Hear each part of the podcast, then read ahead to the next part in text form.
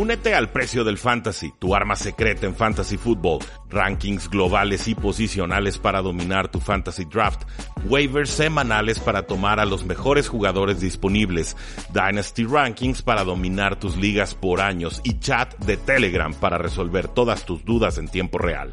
Visita stam.store diagonal precio NFL o da clic al link en este episodio para suscribirte.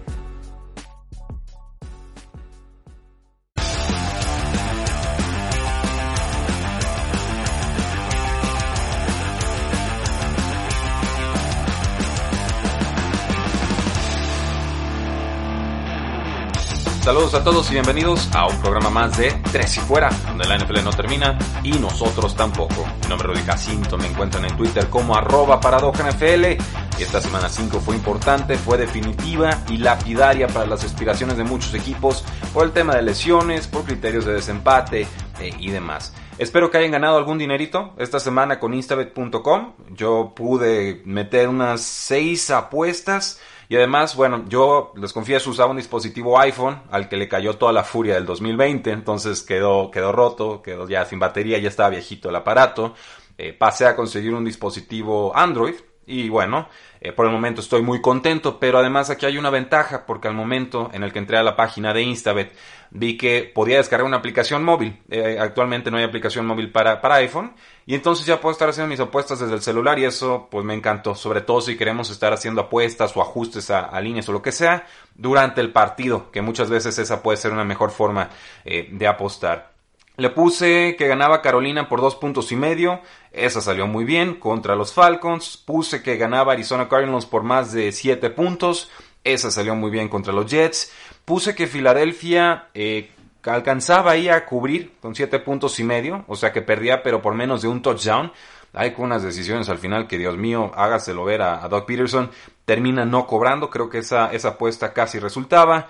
Eh, puse que ganaban los Colts, les di ahí un colchoncito de punto y medio. No, no. Philip Rivers no está, ni va a estar, ni espero que esté. Yo ya estoy eh, pidiendo la entrada de Jacoby Brissett al campo. No podemos estar perdiendo partidos porque Philip Rivers hace entregas de balón por mar, aire y tierra. No, no procede. Creo que Jacoby Brissett nos da mejores prestaciones en estos momentos. Y si no, pues bueno, tendremos un pick adecuado el próximo año y a ver qué hacemos. Este roster es competitivo, tiene muy buena defensa, pero no, no alcanzó la defensa para proteger o cubrir lo mal que jugó Philip Rivers. Entonces, esa apuesta me salió rana. Eh, puse a los gigantes de Nueva York a que alcanzan a cubrir 10 puntos y medio contra Vaqueros de Dallas. Salió sobradísima esa pero tenía algo de reserva con el partido. Entonces lo que hice ahí fue ajustar la línea, le metí tres puntos a mi favor y puntos que terminaron sobrando y que nada más me redujeron el premio al final. Pero creo que fue la decisión correcta. Y también pusimos que los Chargers, pues no que ganaban, pero que sí cubrían con ocho puntos y medio. Y bueno, quienes vieron el partido sabían que quedó sobradamente cobrada eh, esa apuesta. Entonces, Vamos con récord positivo en todas las semanas. En general, si hacemos un pick el sábado, Oscar y yo lo apostamos en lo personal. Y, bueno, sepan que aquí estamos para apoyarlos y los invitamos, por supuesto, a que apuesten con Instabet, que usen el código 3 y fuera, se registran, ya después meten el código sin mayor problema y tienen un bono de 500 pesos. Hago esta aclaración de cómo aposté esta semana, pues para que vean que sí estamos usando la plataforma y dándolos a conocer y que no nada más los presumimos, ¿no? Nada más cobramos, sino que también apostamos con todos ustedes, que creo eso es algo muy congruente. O sea, si recomiendo algo, pues hay que usarlo y realmente estar convencido de que es un buen producto. He usado varias plataformas de apuesta. Instabet es para mí la mejor y la que más he disfrutado usar. Está rápida, está ágil, está todo muy padre. Instabet.com código 3 y fuera. Pero tenemos que hablar de la NFL, tenemos que hablar sobre todo lo que ha sucedido en, estos días, tenemos que hablar sobre resultados, tenemos que hablar sobre lesiones, tristísimo lo de Dak Prescott, tristísimo en realidad. Y bueno, les voy a compartir este audio que grabamos con nuestro compañero Oscar Huerta con los temas más destacados por partido en la semana 5. Y sin mayor preámbulo, nos vamos a ir de 3 en 3, los leo de comentarios muy generales y por favor, danos tus impresiones, ya que esta semana 5, más que otras, fue clave y será fundamental para quien entra y quien no a la postemporada. Mala cuenta, los Osos ganan 20 a 19 contra los Bucaneros de Tampa Bay. La primera vez que dos quarterbacks que se enfrentaron en Super Bowl volvían a enfrentarse, pero con equipos distintos. Muchos golpes a Tom Brady, poca actividad de Nick Foles en la primera mitad y lo golpearon tanto al pobre Brady que eh, perdió la cuenta, no supo que estaba en cuarto down.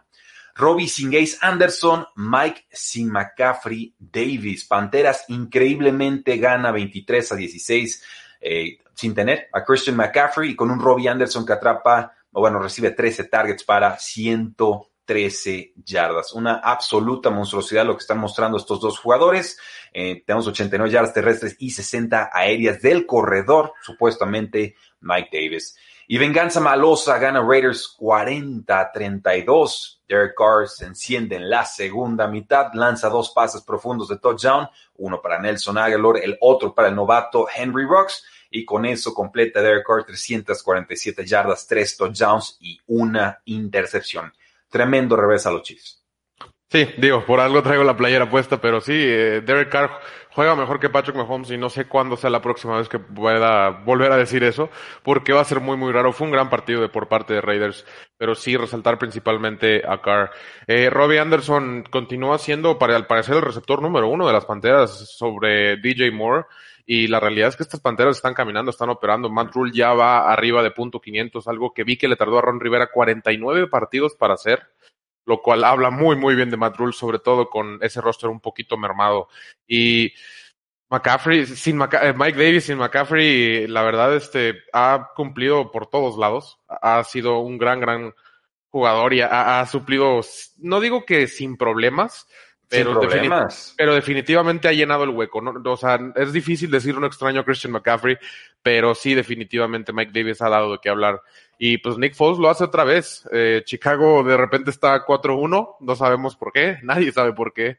Eh, y los Bucaneros están un poco en problemas. Afortunadamente por ahí los Saints nos está yendo también. Sí, hay tiempo para resolverlos, pero esa división no está siendo tan imponente como quizás muchos lo esperábamos. Panteras puede colarse como líder divisional. ¿Tienes problemas? No hay problema, aplícate el bálsamo flaco y con eso se arregla todo. Cardinals vence 30 a 10 unos Jets en Nueva York que no saben meter las manos en ataque, ni en defensa, ni en equipos especiales, ni en los medios, ni en la directiva, ni en ningún lado. Después de dos derrotas consecutivas de los Cardinals contra Lions y Panthers, Joe Flaco era el rival a modo que necesitaban. El peso de Donald le cae Rams 30 a 10 sobre Washington. Cal Allen fue noqueado en este partido. Se decía que podía regresar en la segunda mitad y bueno, pudimos ver algo de actividad de Alex Smith con Aaron Donald trepado sobre él y diciendo, ah, sí tiene fuerte las piernas Alex Smith con toda la maldad del mundo. Este equipo de Washington parece que no opera. Y luego tenemos a los Ravens que ganan 27 a 3 sin bengala. Primer juego malo, diría yo, de Joe Burrow en su temporada de novato. Una intercepción temprana, un strip sack, un fumble. Eh, lo capturan siete veces y además lanza una intercepción. Entonces, muy difícil ganar partidos con esa fórmula, Oscar. Sí, digo, cualquier duda que dejó Ravens la semana pasada sobre jugarle bien o, o qué también le puedes jugar a un equipo chico, entre comillas, de media tabla para abajo, eh, se aclararon de cierta manera. Creo que la defensiva aquí es donde mejor se vio. Y a pesar de que Lamar Jackson no tuvo tanto juego por tierra, eh, se vio bastante productiva la ofensiva. Eh, Alex Smith, felicidades, la verdad, por volver a jugar un snap de fútbol americano después de cómo tenías la pierna. Ayer me mandaron la foto otra vez de cómo tenía la pierna y, y me resulta increíble cómo en la prácticamente la segunda jugada tenía a Aaron Donald en la espalda cargándolo sobre una pierna. No sé si viste por ahí la repetición. Y, y sí, sí dije. Sí la vi, sí la vi. Qué, qué, valiente Aaron Donald y qué valiente Alex Smith.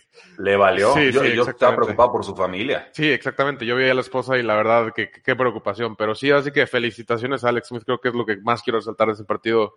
Y Cardenales por fin despierta de, de, dos partidos muy, muy malos. Eh, por ahí Joe Flaco no, no jugó muy bien, que digamos, y, y, aún así le dejaron la puerta un poco abierta a los Cardenales en la primera mitad del partido. Después pudieron eh, cerrar adecuadamente el, el, el, partido, pero desafortunadamente parece que Chandler Jones podría estar fuera para el resto de la temporada, lo cual sí es eh, algo, una pérdida muy, muy fuerte. Sí, eh, la baja más importante que podría tener Arizona sí. en el costado defensivo, eh, dependiendo de la opinión que tengamos en estos momentos. Buda Baker quizá podría ser. De, de Buda Baker, por supuesto, o el cornerback Patrick. Pero por ahí anda. Eh, Peterson, que me parece ya está en un tercer nivel comparado a, a, los otros dos. Uh -huh. Lazo a la fiera. Texans gana 30-14 con debut de head coach. Watson tardó en operar, finalmente completa 25 de 35 pases para 359 yardas, 3 touchdowns y 2 intercepciones. Casi todo esto sucedió en la segunda mitad. Chase Claypool, ¿para qué le ponemos adjetivos si tenemos el nombre y el apellido? Chase Claypool tuvo cuatro recepciones de touchdown, siendo novato, récord para los Steelers que ganan 38-29 contra las Águilas de Filadelfia. Y temporada daltónica, eso es lo que le espera a los Vaqueros de Dallas después de perder a Dak Prescott. Pueden ganar 37 a 34 sobre estos gigantes de Nueva York con un Daniel Jones que se ve muy mal, pero hasta dónde puede llegar Dallas con Andy Dalton y esa defensa. Sí, digo, los Cowboys ganan, pero les sale muy, muy caro. Lamentablemente, Dak Prescott va a estar fuera de, de cuatro o seis veces en una lesión bastante gráfica por ahí. Este, no se la recomiendo verla si, si de repente. No, ni la pongan. exactamente, si, si les da cosa, no la vean. Eh, pero sí, va a ser una temporada difícil. Eh, afortunadamente para Dalton, tiene un muy, muy buen cuerpo de receptores, tiene un muy buen eh, corredor. Y la única duda ahí que me, que me causaría es la línea ofensiva y en el estado en el que está. ¿Cuál línea ofensiva? Sí, exactamente, exactamente. Eh, por parte de Steelers fue un buen partido, sobre todo de Chase Claypool, que parece que tiene nombre de superhéroe y la realidad es que jugó como superhéroe. Este novato a mí me gustaba mucho desde que lo vi. Por ahí había rumores que hasta la cerrada podía ser de ninguna manera. E, es un gran, gran receptor y, y sobre todo que Steelers es muy, muy bueno para desarrollar receptores. Por ahí vi que hasta a lo mejor hasta Juju no lo renuevan es, posible. ¿Quién yo, sabría exactamente? Yo sí veo la, la, la llegada de Chase Claypool sí. en esa tónica. Sí, y por parte de Texans, pues después de despedir a, a tanto tu general manager como head coach. No, ganas. no, no es mío, ¿eh? es tuyo. Ah, digo, ellos, yo, no, yo no. No, yo, yo estoy súper feliz con Bill ah, O'Brien, sabes que sí. Sí, sí eh, pues, eh, pero, pero mío no es. Sí, no. Eh, pues ganaron después de correrlos, eso lo dice todo. No sé si fue si fue por actitud, si fue por en que en realidad fue un partido más fácil, pero mandas un mensaje de cierta manera. Sí, y sabemos que eh, Watson es capaz de hacer este tipo de cosas, a pesar de tener dos intercepciones, tuvo un partido bastante bueno eh, y pues desarmarle alrededor de él, algo que creo que tiene que tiene que hacer Houston y que debió haber hecho hace mucho. Sí, lo, lo, digo, yo creo que lo que sucede sí es una inyección anímica, también un rival a modo que, pues bueno, empezó fuerte en ofensiva sobre todo, todo, pero va, va regresando al, al, nivel que quizás teníamos esperados eh, para ellos, ¿no? Ya más hacia el sótano de los Power Rankings, que seguramente no, nos lo harás ver así en los rankings de, de tres y fuera esta semana. En otros partidos, Minero Ahogado, alguien explíqueme qué le pasó a los San Francisco 49ers que perdieron 17 a 43 contra unos Delfines de Miami que le han jugado muy bien a todos sus rivales. También llegó la hora de Jacoby Brissett. Yo ya, ya no quiero ver a Philip Rivers, lo siento, está para el retiro. Le di el beneficio de la duda, pensando que el resto del talento del equipo podría protegerlo y ayudarlo a evitar aquellos errores tan característicos en su carrera. Pero si cometía esos errores cuando tenía fuerza en el brazo, imagínenselo ahora que está no acabado, sino lo que le sigue. Definitivamente una, una mala tarde y no hay forma de componer lo que está haciendo, no lo veo. No pudieron proteger a, a, al quarterback de Miles Garrett porque estuvo en, ausente, en ausencia el left tackle Anthony Castonzo, pero hubo un safety, hubo por ahí un pick six, otra intercepción con presión muy fuerte en, en la secundaria. O sea, Philip Rivers está haciendo lo, lo, su peor actuación de, de su carrera eh, dice el equipo que no lo va a sentar. Yo quiero ver dos juegos más de estos y a ver si es cierto que, que no lo van a sentar por eh, Brissett. Y bueno, tenemos la derrota perfecta de Vikings. Corrieron a placer, defendieron a placer. Russell Wilson no les hizo casi nada como hasta el final del tercer cuarto. Los receptores de Seahawks no aparecían, pero ganan Seahawks 27 a 26. ¿Cómo lo hicieron? No lo sé. Una pésima decisión de Mike Zimmer no haber pateado en esa cuarta y pulgadas. La realidad es que eh, lo, le pregunté a muchas, muchas personas tú qué hubieras hecho y yo creo que el 99%, si no es que el 100, no recuerdo bien, pero me dijeron que hubieran pateado. Porque sí está bien. De, mira, de todos modos le vas a regresar el balón a Russell Wilson si no la haces o si tiras el gol de campo. Entonces, si, si, existe esa posibilidad, yo de todos modos prefiero hacerlo un juego de ocho puntos, forzarlo a hacer la conversión, que a final de cuentas no hicieron. Obviamente ya son situaciones diferentes y, y ya no puedes pensar en que no lo hubiera hecho si, si, si hubieras pateado, pero eh, es una decisión fácil y yo soy muy de la mentalidad de que te ganen el partido, no lo pierdas tú. Y, bueno. eso es just, y eso es justamente lo que pasó con Vikings y que ha estado pasando con Vikings. Sí, no, algo muy clásico de los vikingos con Mike Zimmer. Es, es una realidad. Sí, exactamente. De, de Philip Rivers, ¿qué opinas? Yo, yo me sorprende que menciones a Brissett por lo que vimos el año pasado, porque sí, es esencialmente el mismo equipo. Yo más bien me iría por darle una oportunidad a Jacob en este coreback novato que tomaron creo que en quinta ronda, si no me equivoco. Creo que fue eh, cuarta. Cuarta o quinta ronda. a, lo, a lo que voy de Colts es, es, un equipo armado ya, que es un equipo que está listo para ganar, que tiene muchísimas, muchísimas piezas de muy, muy buena calidad. Por ahí la defensiva está retacada de buenos jugadores, la línea ofensiva es muy, muy buena. Eh, tienen receptores, quizá es de sus partes más débiles, pero aún así no es, del, no es de lo más débil de la liga. Entonces, es funcional, es un grupo Exactamente, es funcional, tienes un buen ala cerrada. Yo le daría la oportunidad a Eason y, y, en su defecto, la verdad, yo buscaría un trade por un jugador que quizá un equipo que ya está a punto de darse por vencido, como los Jets de Nueva York. Me gustaría, no sé, me gustaría ver a Darnold en una situación así. Pausa eh, incómoda, Jets de Nueva York, silencio. Principalmente. Eh, y, por parte de Dolphins, eh, la verdad es que Fitzpatrick dio un partidazo. No sé qué le estaba pasando. Hubo un punto donde traía un rating perfecto. Lo mencioné en nuestro top 3 de la semana, que, que fue un partidazo. Y aquí es donde a mí me pone a pensar, entonces tú a cuántos hubiera lanzado. Bueno, es que Fitzpatrick se aventó el partido perfecto. No sé creo que hubiera hecho algo muy parecido en un buen día. Eh, pero bueno, nos demuestra que Fitzpatrick tiene una razón de ser en el equipo y que quizás los muchos aficionados de Dolphins siempre lo ha sido. En todos los equipos siempre tiene ese partido que dices, por eso lo contraté. No, y, aquí, bueno, es un mentor, está cumpliendo el tiempo en lo que aprende y se desarrolla Tua, y si de, paso le metes cuarenta y tantos puntos a los 49ers, que no son los 49ers de años antepasados, muy lesionados y muy limitados y muy inseguros en la posición de coreback, pues, pues qué mejor, solamente reafirma que estás haciendo muy bien las cosas. Tuvimos un Monday Night Football, terminan ganando los Santos 30-27 en tiempo extra. Eh, otro que está para el retiro, ¿eh? A mí no, no me importa lo que diga Breeze en medios, yo evalúo lo que veo en la cancha y la verdad es que lanzó 22 pases para 93 yardas. Oscar, tú me pasas a mí con un defensa encima y, y, creo que en lo mismo haces por lo menos 100. Sí, exactamente. De hecho, yo me quejé de Kyler Murray eh, en mi podcast eh, de que lanzó 24 pases para 130 yardas y dije, eso no es sostenible, simplemente no vas a notar. Y la realidad es que Saints eh, aprovechó dos o tres pases profundos que le dejó por ahí Chargers solos, prácticamente, hasta en el, en el de Jared Cook. Pero de ahí en fuera, Chargers tenía dominado el partido. Es algo que le ha pasado a Chargers y es algo que va a pasar cuando tienes un coreback novato. Es muy posible que te den muchísimos flashazos como lo ha hecho Justin Herbert, pero mantener y consistencia y saber cerrar partidos es algo que aprendes con, con tiempo.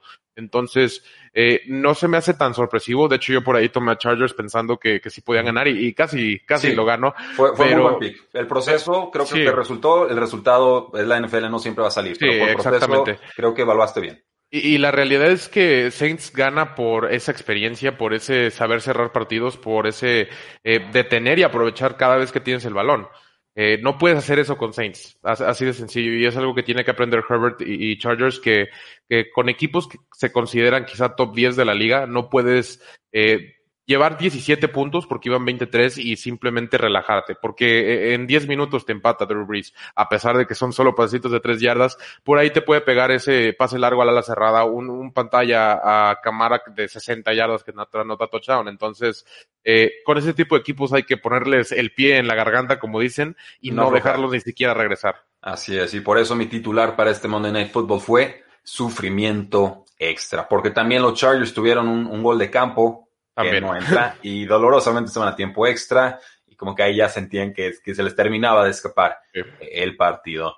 Así concluye la entrevista, la participación de Oscar Huerta para el programa el día de hoy. Esto queda guardado como youtube.com diagonal 3 y fuera. El video más reciente que aparece es exactamente este audio que acabo eh, de compartirles. Por supuesto, también tenemos que hablar del partido de los Buffalo Bills contra los Titanes de Tennessee. Pedazo de sorpresa que nos regala Tennessee. Una semana en la que fueron ninguneados, criticados por seguir o no seguir protocolos. En fin, parece que salieron bastante molestos los jugadores. Hicieron valer la localía y se impusieron de forma clarísima 42 a 16 en este juego. Titans asciende a 4 y 0. Buffalo consigue su primera derrota de la temporada. Está con 4 y 1.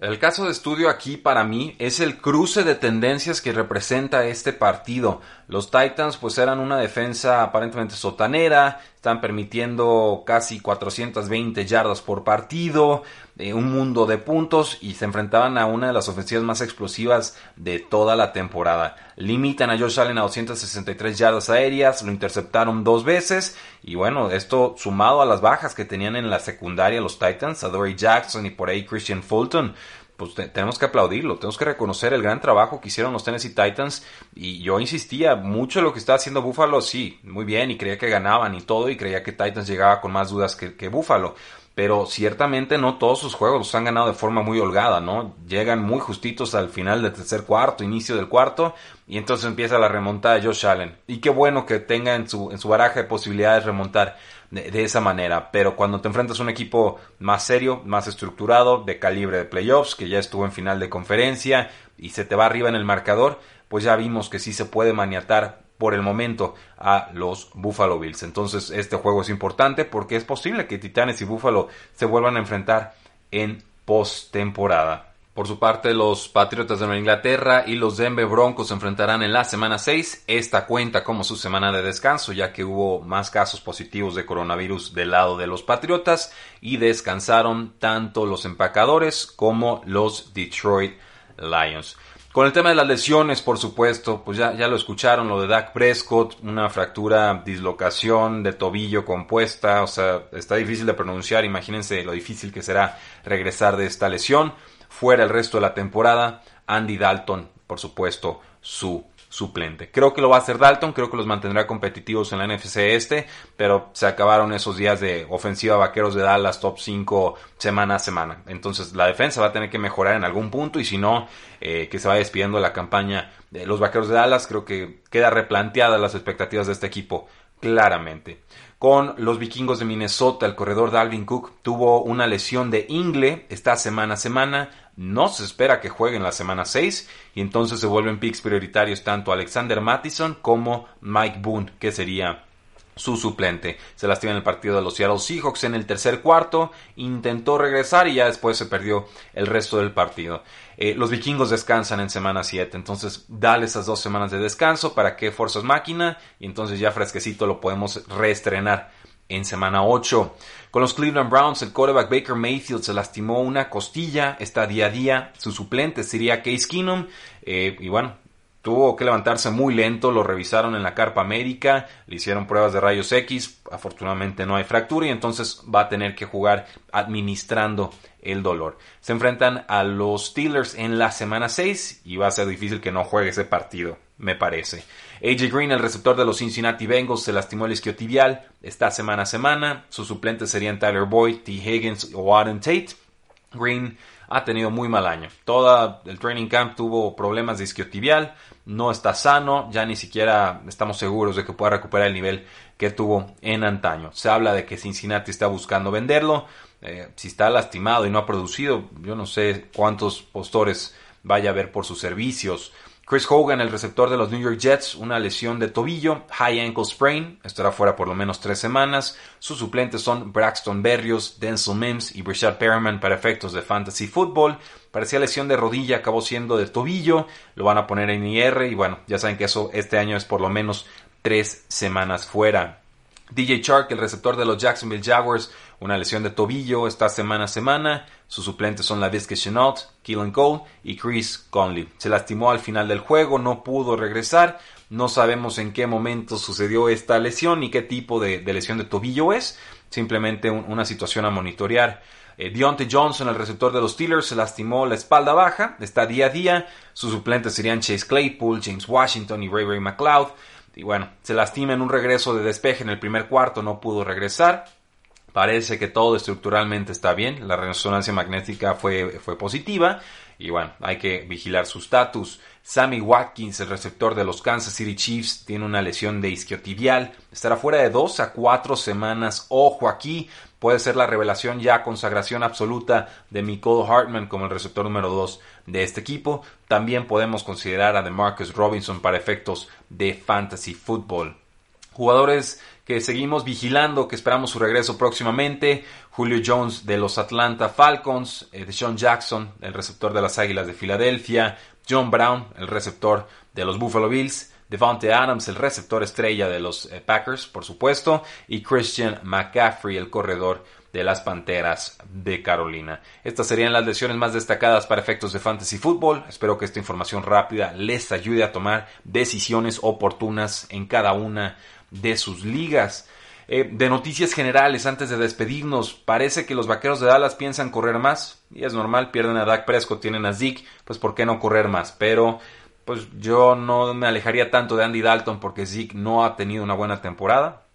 Parece que sí ha tenido mucho volumen, no ha tenido mucha eficiencia y su línea ofensiva no le ayuda demasiado. Entonces, recuerden, están utilizando a tackles agentes libres, o sea, dos jugadores que no fueron seleccionados en el draft, como Brandon Knight y Terrence Steele, un novato en, la posición de centro. Entonces, pues tampoco le podemos pedir demasiado a una línea ofensiva que no tiene experiencia juntos y que a veces, o que en muchos casos no tiene ni siquiera experiencia en la NFL.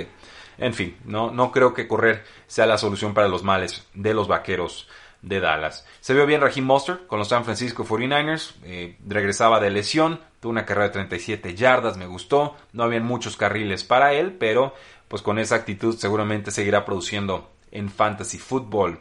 Eh, y tenemos que hablar también de Le'Veon Bell, este corredor ex estrella, ya no sé qué sea en estos momentos, tiene el maleficio de, de trabajar con Adam Gase, pues fue cortado. Lo trataron de cambiar los New York Jets, por supuesto que no hubo postores, no consiguieron ni una quinta, sexta, séptima ronda, nada, porque tenía un sueldo bastante oneroso. Y se vuelve una advertencia, ahora sí que de firmar a, agentes libres, corredores en, en por mucho dinero. Firmó por cuatro años, 52 millones de dólares, no apareció en la pretemporada 2018, una especie de huelga extraña, no entendimos bien qué sucedió ahí y deja 15 millones de dólares en dinero muerto.